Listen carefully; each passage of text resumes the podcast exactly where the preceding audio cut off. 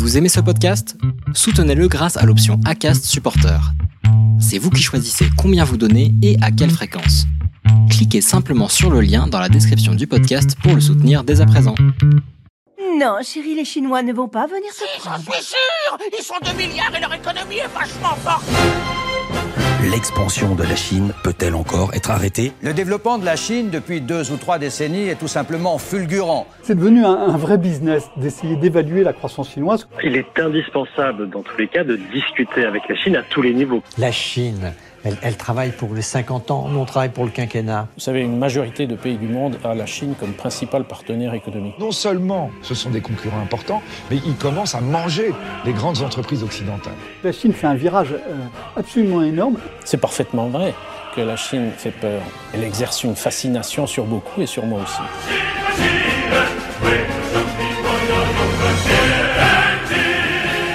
Bonjour à tous, ravi de vous retrouver dans ce nouvel épisode de Chine Tonic. On va poursuivre notre série sur les futures licornes chinoises, vous savez, ces entreprises valorisées plus d'un milliard de dollars. On avait fait un premier épisode sur euh, le secteur de l'aérospatial. Pékin a bien l'intention de relever le niveau, de surprendre tout le monde et puis de challenger les Américains, les Européens. Cette fois-ci, on s'intéresse aux futures licornes chinoises dans l'intelligence artificielle. Parce que dans ce domaine-là, la Chine n'a pas non plus l'intention de laisser passer le train. Elle a plutôt même envie d'être dans la locomotive. On sait très bien que la Chine est en route depuis plusieurs années déjà, qu'elle applique l'intelligence artificielle à des technologies de reconnaissance faciale, de surveillance, de publicité, de commerce. Et d'ailleurs, elle arrive à attirer, à séduire un grand nombre de talents, d'ingénieurs étrangers, y compris français, pour venir travailler sur ces technologies le salaire pour ces profils très tech n'est plus un frein. Aujourd'hui, on est aussi bien, peut-être même mieux payé quand on est un ingénieur à Shanghai que dans la Silicon Valley. On va se pencher ensemble sur quelques entreprises chinoises à surveiller parce qu'elles pourraient bien devenir des références quand on parle d'intelligence artificielle. Pour parler de tout ça, nous sommes avec un spécialiste qui suit de très près hein, toutes ces entreprises. Bonjour Samuel Richet. Bonjour Erwan. Merci beaucoup d'être dans Chintonic. Vous êtes le fondateur du moteur de recherche Octobot qui sert à trouver des informations fiables et de qualité sur tout un tas d'entreprises chinoises. Hein, c'est ça? Tout à fait. Euh, combien d'entreprises référencées? Alors, dans notre moteur de recherche OctoCheck, pour l'instant, nous avons en, environ 3 millions d'entreprises chinoises et, hongkongaises. Donc, on, on, a beaucoup, beaucoup d'informations sur beaucoup d'entreprises. 3 millions de boîtes référencées dans votre moteur de recherche, spécifiquement euh, euh, sur la Chine, hein, des, entreprises chinoises. Elles regroupent tous les secteurs, c'est-à-dire, là, on va parler de l'intelligence artificielle, mais dans tous les secteurs, en fait, vous les avez euh, répertoriés, catalogués. Alors, on s'intéresse à tous les secteurs avec un, un, focus sur les, sur les boîtes qui sont quand même un petit peu exposées à l'international, donc que ce soit pour du trading ou de la production. Euh, parce que bah, évidemment le coiffeur du coin c'est pas très intéressant pour nos clients qui sont euh, internationaux mais ouais on, regroupe énormément de secteurs différents. Samuel, je vous ai demandé de nous faire une petite sélection d'entreprises chinoises dans le domaine de l'intelligence artificielle qui pourraient bien nous étonner aussi. C'est ça le but, c'est de nous faire découvrir des boîtes qui sont en train d'émerger, qui ont émergé peut-être déjà, qui ont beaucoup d'influence et qu'on ne connaît peut-être pas encore et qui pourraient pourtant bientôt devenir de très grosses entreprises. Alors, certaines de celles dont vous allez nous parler sont déjà cotées en bourse, donc ne euh, peuvent pas être qualifiées euh, proprement de licornes, hein, puisque les licornes, c'est des startups valorisées 1 milliard de dollars euh, qui ne sont pas cotées justement en bourse. Mais en tout cas, c'est des entreprises qui sont intéressantes parce qu'elles sont déjà très influentes et, très grosses en termes de valorisation. Samuel, la première entreprise que vous avez sélectionnée pour nous, c'est Cloud Minds. Alors, je vais épeler à chaque fois. C-L-O-U-D-M-I-N-D-S, tout attaché. Qu'est-ce que fait Cloud Minds Oui, alors Cloud Minds, c'est une entreprise vraiment intéressante parce que leur, leur slogan, c'est nous rendons les, les, robots plus intelligents. En fait, leur, leur spécialité, c'est de développer des solutions de cloud computing pour des robots humanoïdes. On rappelle Alors, un petit peu ce que c'est que le ouais, cloud computing, Samuel? Le cloud computing, c'est euh, en fait l'idée, c'est au lieu de mettre le, le cerveau du robot euh, qui, est un, qui est un ordinateur en, en fait dans, dans, la, dans sa tête, sa tête physique d'Android, on va le mettre sur des serveurs à distance qu'on va connecter en 5G au robot. parce que ça permet comme ça d'avoir des robots assez élégants qui ressemblent à des humains. Donc c'est comme si on délocalisait le cerveau finalement dans des serveurs, dans le cloud. Ouais, c'est exactement ça, et c'est ça qui est, assez fascinant parce que ça implique du coup d'avoir des, serveurs spécialisés, d'être très bons sur la 5G pour que ça aille très vite entre le, entre le robot et le, et le cloud. Et, c'est ça, ouais, on met l'intelligence du robot à distance du robot. Et alors à quoi ça sert aujourd'hui? Qu'est-ce qu'elle fait cette boîte concrètement?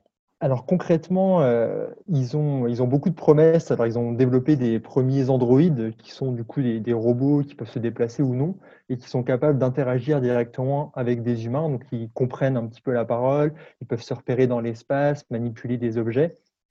Et euh, ils peuvent servir par exemple de réceptionnistes euh, dans des salons. Donc pour l'instant, c'est des tâches assez simples, mais à mon avis, ce, ce que Cloud Minds peut faire, c'est beaucoup de robots d'aide à domicile, notamment pour les personnes âgées. Et donc, donc ils, développent, euh, ils développent leurs robots comme ça. Généralement, on utilise aussi ces technologies d'intelligence artificielle dans le cloud pour que la technologie par elle-même et par tout ce qu'elle apprend devienne plus intelligente. Et, c'est ça aussi l'objectif peut-être de ces robots, c'est au fur et à mesure de l'expérience qu'ils vont vivre, avec les interactions qu'ils vont aussi avoir peut-être avec les, les humains, ils vont devenir plus intelligents. Oui, tout à fait. En fait, dans, l'intelligence artificielle, il y, a, plusieurs enjeux. Donc, il faut avoir des très bons algorithmes, des très bons, du très bon matériel qui, qui, va vite, qui calcule. Il faut avoir de la, data, beaucoup de data et de la data de qualité. Et donc, récupérer de la data par les différents, robots, les différents capteurs, ça permet d'enrichir les bases de données, d'entraîner, les robots et d'avoir des, résultats de plus en plus satisfaisants euh, en, capitalisant sur toutes les interactions euh, que peuvent avoir les, clients avec ces, différents robots. Alors, ils en sont où aujourd'hui, euh, Cloud Minds euh, En Chine, ils ont déjà mis au point des robots, ils, sont, ils ont déjà des clients, ils se sont déjà internationalisés? Oui, alors c'est une histoire assez intéressante parce que c'est vraiment à l'origine une entreprise qui était entre la Silicon Valley aux États-Unis et la Chine, parce que le, fondateur est, chinois, mais il a fait une partie de sa, carrière et de ses études aux États-Unis et en Chine. Et donc, ils, ont, ils avaient sorti, ils ont, enfin, ils ont sorti euh, deux, deux robots humanoïdes et, un distributeur euh, automatique intelligent. Ça fait un peu moins rêver. Euh, mais ils sont, ils sont un petit peu dans, la tourmente parce qu'ils ils avaient reçu des, financements de SoftBank, qui est un gros, gros investisseur pour les startups. Et ils, visaient en, juillet 2019, je crois, une, une levée de fonds de 500 millions de dollars. Sauf qu'entre-temps, une des pépites de SoftBank, qui était WeWork, a fait faillite. Donc les investisseurs, enfin, a fait faillite, a eu des difficultés qu'on connaît, donc les investisseurs sont devenus un petit peu plus réticents. Et en plus, le CloudMind s'est retrouvé vraiment au cœur de la guerre euh, technologique sur l'IA entre les États-Unis et la Chine, parce qu'ils ont été placés sur les, D'abord, la, partie américaine de CloudMinds en fait, a été placée sous sanction.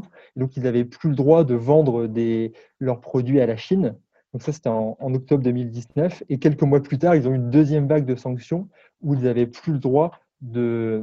L'entreprise chinoise n'avait plus le droit de, vendre aux États-Unis. Donc là, le, fondateur a, récupéré toutes ces, à recentrer tout son business sur la Chine et on dit qu'ils aimeraient être cotés euh, au Star Market à Shanghai. Donc, euh, ils, vont, ils vont probablement, euh, hmm. probablement communiquer sur ça prochainement. Ces sanctions dont vous nous parlez, Samuel, elles sont bien la preuve que c'est extrêmement stratégique, ces secteurs-là dont on parle de l'intelligence artificielle. il y a une guerre aujourd'hui, on veut être le premier dans ces domaines-là, et ça se joue essentiellement pour, l'instant entre la Chine euh, qui est très active, très proactive, et euh, les États-Unis qui, qui s'en méfient. Oui, les, alors les États-Unis font, font, de très loin la, course en tête pour l'instant euh, sur la Chine, parce que la Chine a quelques secteurs de, secteurs de spécialité, et notamment les, tout ce qui est les puces pour les reconnaissances faciales, ce genre de technologie. Et donc, les, États-Unis sont de plus en plus enclins à sanctionner les, les, grosses entreprises chinoises.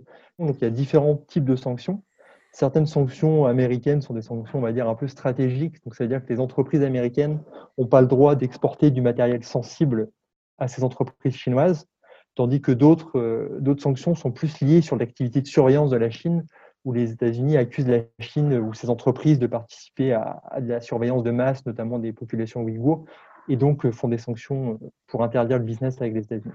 Bon, ça c'était donc CloudMinds, première entreprise que vous avez sélectionnée pour nous. Deuxième entreprise, elle s'appelle Mining Lamp. Euh, donc c'est en anglais, hein, en deux mots, M-I-N-I-N-G, lamp comme une lampe, L-A-M-P. C'est la lampe qu'utilisent les mineurs. Hein. Oui, parce que c'est une entreprise qui est spécialisée dans le data mining. Donc ils ont fait un, petit jeu de mots sur leur, sur leur, euh, leur nom en anglais, donc on ne retrouve pas forcément dans le nom en chinois. Mais euh, donc ils sont, eux, ils font du, data mining. Ils se présentent un peu comme le, Palantir chinois. Palantir, c'est une grosse, grosse entreprise américaine qui fait du big data et de l'IA et qui, qui était historiquement, qui est toujours très liée à la CIA et qui aide en fait des entreprises du monde entier ou des administrations publiques à mieux traiter leurs données. Donc récemment, il y a eu, un, il y a eu pas mal, pas mal d'histoires parce que la DGSI en France avait fait appel à Palantir pour, faire la, la, pour, pour réaliser ses activités et utiliser et traiter ces données. Et donc Mining Lamp fait un, petit peu ça euh, pour la Chine, c'est ça? C'est ça. Alors Mining Lamp, du coup, là, on est sur un autre aspect de l'intelligence artificielle qui est, qui est, plus sur les, algorithmes. Donc en fait, eux, leur, leur proposition de valeur, c'est euh, de prendre énormément de data hétérogène et de la, traiter pour qu'elle soit exploitable pour les clients. Donc en fait, ils ont des clients qui vont de Coca-Cola à Louis Vuitton au métro de Shanghai et ils les aident à explorer, euh, leurs données pour, euh, en faire bah, soit des applications euh, pour la publicité, euh, pour l'analyse de risque. Et, ce qui est intéressant, c'est que comme Palantir, ils étaient très liés aux forces de l'ordre chinoises, parce qu'historiquement, en fait, leurs premiers algorithmes avaient pour but d'aider la, police chinoise dans ses investigations. Donc c'est ça qui est, assez intéressant, c'est qu'ils étaient avec, la, police chinoise dans une soixantaine de villes différentes, euh, et, donc, euh, ils revendiquaient une amélioration du taux de résolution des, crimes avec leurs outils, une, amélioration du coup de 5 à, 20 c'était Mining Lamp. Vous avez une autre entreprise. Euh, là, on est dans la médecine, la télémédecine plus précisément. C'est Ping and Good Doctor. Ping, P-I-N-G, et ensuite and Good Doctor. Qu'est-ce qu'ils font? Donc Ça, c'est une grosse, grosse entreprise qui est issue d'une grosse assurance chinoise et eux, c'est vraiment intéressant parce que c'est un futur qui va peut-être se développer dans, le monde entier. C'est vraiment la première entreprise de télémédecine. Donc, ils ont un, business assez simple. Donc, c'est sous forme d'application. Donc, euh, leurs utilisateurs, en fait, peuvent consulter leur application et décrire leurs symptômes à une intelligence artificielle. Donc, qui va, qui va enregistrer donc, du les symptômes, qui vont utiliser l'historique médical de la personne et une fois qu'il y a eu un pré-traitement, euh, un pré-diagnostic de l'intelligence artificielle, ils vont faire appel à des vrais médecins pour valider le diagnostic et faire de la prescription. Et, euh, ce, qui est, assez, intéressant, c'est qu'ils ont développé aussi des formes de petites euh, cabines, de petites cabines comme ça, où, le, client peut aller, il a sa consultation instantanée, et après, ça fait distributeur de médicaments. Donc ça, c'est assez fascinant parce que ça utilise plusieurs technologies de l'intelligence artificielle. Et ils sont vraiment précurseurs en fait. C'est vraiment le plus gros au monde à faire ça. Donc ils vont peut-être se, développer à, l'international. Pour l'instant, ils ont toujours euh, des médecins qui vont, qui vont valider le diagnostic en bout de chaîne. Et d'ailleurs, il y a quelques mois, ils ont, ils ont levé euh, un milliard de, de dollars pour recruter des vrais médecins. Donc on voit que malgré tout ce qu'on dit sur l'intelligence artificielle, il y a quand même besoin de l'intelligence humaine. Mais euh, c'est pour faire face notamment au problème du nombre trop peu important de médecins en Chine par rapport à la population. En 2019, ils avaient déjà plus de 2 millions d'utilisateurs payants. Donc on parle quand même d'un marché enfin, qui voilà qui n'est pas encore mature, mais qui est quelque chose de très tangible. Et ils étaient valorisés, pour le coup, euh, dans le chiffre que j'ai trouvé en 2018, ils étaient valorisés euh, plus de 7 milliards de dollars. Ah oui, donc là, c'est déjà une licorne en fait. Hein. Ouais, c'est une licorne et c'est très peu connu en France, alors que ça, ça, pèse très lourd et ça va peut-être façonner euh, en bien ou en mal, hein, mais le, le, futur de la médecine. Autre entreprise, c'est Cambricon Technologies, C-A-M-B-R-I-C-O-N. Oui, alors Cambricon euh, Technologies, donc là on revient sur le, sur le hardware. C'est assez intéressant parce que c'est un secteur de l'IA qui est assez méconnu, qui est celui des, des, puces et des processeurs pour les calculs en, machine learning. Donc ils ont des applications bah, comme la reconnaissance d'image ou, ce genre de choses où c'est très important d'avoir la, la, capacité de calcul directement dans dans le matériel. Donc, ce qui, est, assez intéressant, c'est que historiquement, les, entreprises euh, leaders, les leaders mondiaux en fait de, ce matériel pour le calcul de l'IA, c'était des entreprises qui développaient des cartes graphiques pour les jeux vidéo, comme Nvidia par exemple. Et donc Cambricon a réussi un peu à tirer son épingle du jeu, puisqu'ils ont été fondés en, 2016 par deux, frères qui sont un peu des, petits génies de l'IA qui travaillaient dans, le secteur de la recherche en Chine. Et euh, ils équipent déjà près de 100 millions de smartphones et de serveurs, donc Huawei et Alibaba. Et donc, ce qui, est aussi intéressant, c'est que Cambricon, c'est une entreprise qui bénéficiait du soutien du gouvernement chinois parce qu'il joue le secteur stratégique.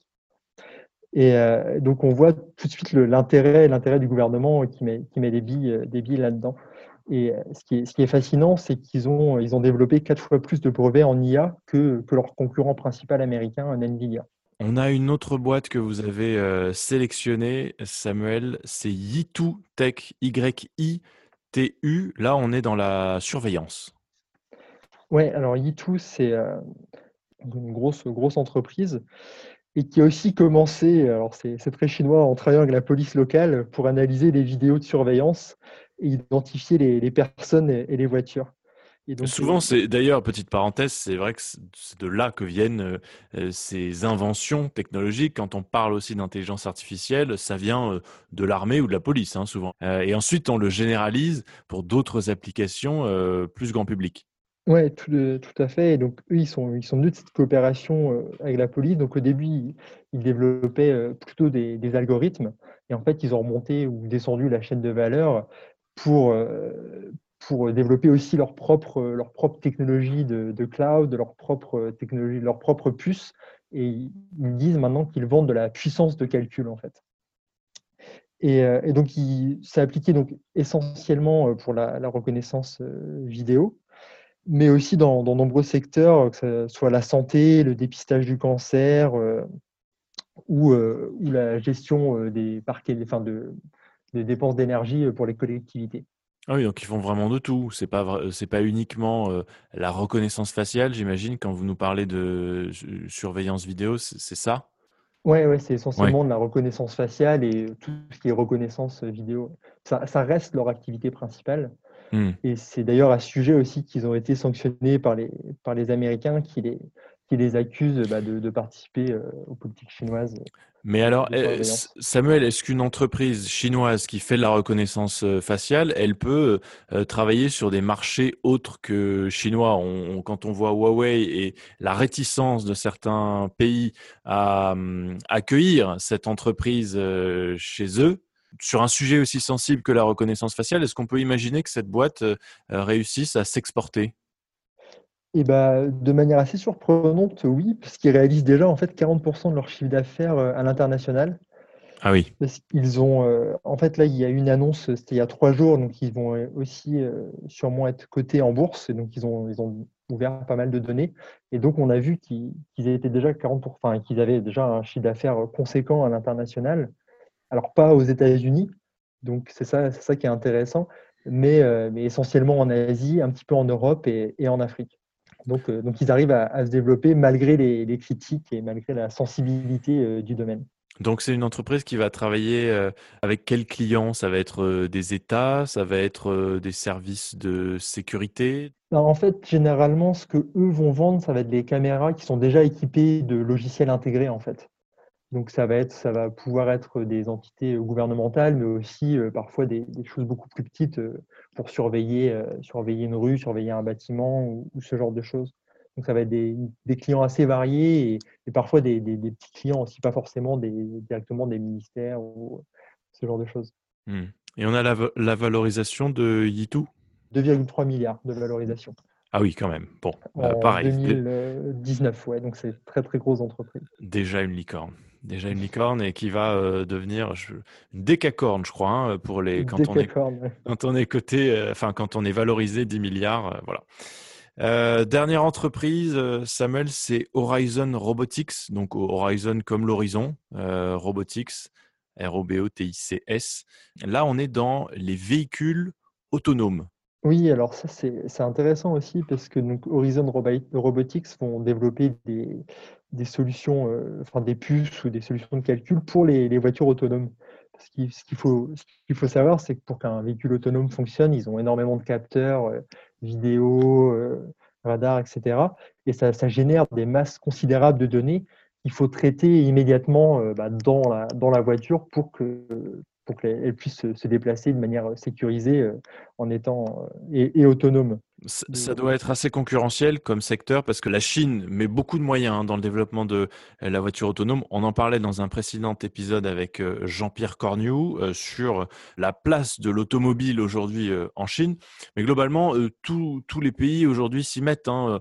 En Europe, bah, toutes les, marques françaises, européennes développent ça depuis maintenant quelques, quelques années. Les Américains aussi. Il y a une guerre aussi là-dessus sur ces technologies d'intelligence artificielle appliquée à la mobilité? Alors la guerre est peut-être moins marquée que sur tout ce qui est euh, euh, reconnaissance euh, faciale, mais il y, a, une vraie compétition et une coopération, parce que si on prend bah, le cas de Horizon Robotics, ils, ils collaborent avec Forestia, qui une, entreprise française assez connue d'équipementier automobile, pour le marché chinois. Donc en fait, ils vont, ils vont s'allier avec Forestia pour développer des, solutions pour la voiture autonome en Chine. Donc on voit que c'est une, une, compétition, collaboration aussi, euh, parce que le marché chinois est tellement gigantesque que, que les entreprises s'allient avec ce, ce, genre de concurrent local pour pouvoir s'implanter euh, sur le marché. Et donc aujourd'hui, ils équipent déjà des véhicules avec leur technologie euh, alors oui, alors je, crois que c'est encore beaucoup de R&D parce qu'il y, a très peu de véhicules véritablement autonomes qui sont fonctionnels, mais euh, ils ont sorti deux processeurs qui, qui équipent, qui équipent des, véhicules pour le, développement de, nouvelles solutions. Quand le, euh, la voiture autonome sera enfin présente, parce que pour l'instant, voilà, il y en a quand même pas beaucoup, les voitures autonomes au niveau 5, hein, c'est-à-dire complètement autonomes, le jour où ça va être là, là, ça va être un carton pour eux. Bah oui, surtout qu'ils sont, ils sont quand même bien positionnés, ils sont vraiment sur un produit très précis. En fait, eux ont développé juste deux sortes de processeurs différents, mais on, parle de valorisation aussi, encore une fois, à plusieurs milliards de dollars, parce qu'ils ont, ils ont noué beaucoup de partenariats avec des entreprises bah, françaises, on le disait, américaines, allemandes, japonaises et chinoises. Donc, euh, ils sont très, très bien placés et on risque d'entendre parler d'eux euh, à nouveau ils ont un marché intérieur qui est tellement vaste que ça leur donne quand même un, gros avantage pour le développement des voitures autonomes. Et sachant que c'est aussi une, priorité du gouvernement chinois euh, dans les, dans les, plans, les plans du gouvernement chinois, donc ils prennent de l'avance et ils, peuvent être assez souples aussi pour la législation. Là où ça risque d'être plus long et eh plus complexe en Europe, on peut imaginer que la, la Chine va expérimenter en fait d'une manière beaucoup plus, parfois dans une ville ou dans une zone bien précise, mais ils sont, assez souples contrairement à ce qu'on pourrait croire en termes de, législation. Il y a une appétence aussi aux nouvelles technologies, à l'innovation qui est culturelle euh, aujourd'hui euh, en Chine. Donc c'est vrai que ces technologies-là sont acceptées euh, plus rapidement par le public. C'est vrai qu'il y, a moins de débats sur ces sujets-là parce que la, Chine, en fait, est depuis, euh, depuis les, années 80 en phase de rattrapage technologique. Donc, les gens sont toujours dans cette dynamique, en fait, où ils se disent bah, la, la technologie, le développement, c'est quelque chose de positif. Et euh, parfois, ils sautent des étapes. on, peut penser, on en parle souvent, mais sur l'utilisation du smartphone en Chine, qui a été, qui s'est développé beaucoup plus rapidement, euh, l'utilisation du paiement en ligne, ce genre de choses, où, où les gens sont, sont moins réticents et où les, les, solutions se développent et se généralisent très vite. Donc, on va avoir des gens qui n'ont jamais utilisé presque d'ordinateur et qui sont passés du avant ordinateur au smartphone. C'est ça. Et eh oui, comme ils sont passés de, euh, des billets de banque au téléphone portable sans passer par la carte bleue. Exactement. Merci beaucoup, Samuel. Merci. Samuel Richet, fondateur euh, d'Octobot dans Shintonic, euh, pour cet épisode que nous consacrions au futur géant de l'intelligence artificielle. Et merci de nous avoir écoutés. Je rappelle que ce podcast est disponible sur toutes vos plateformes préférées, Apple, Spotify, Deezer et toutes les autres. À très vite pour un prochain numéro.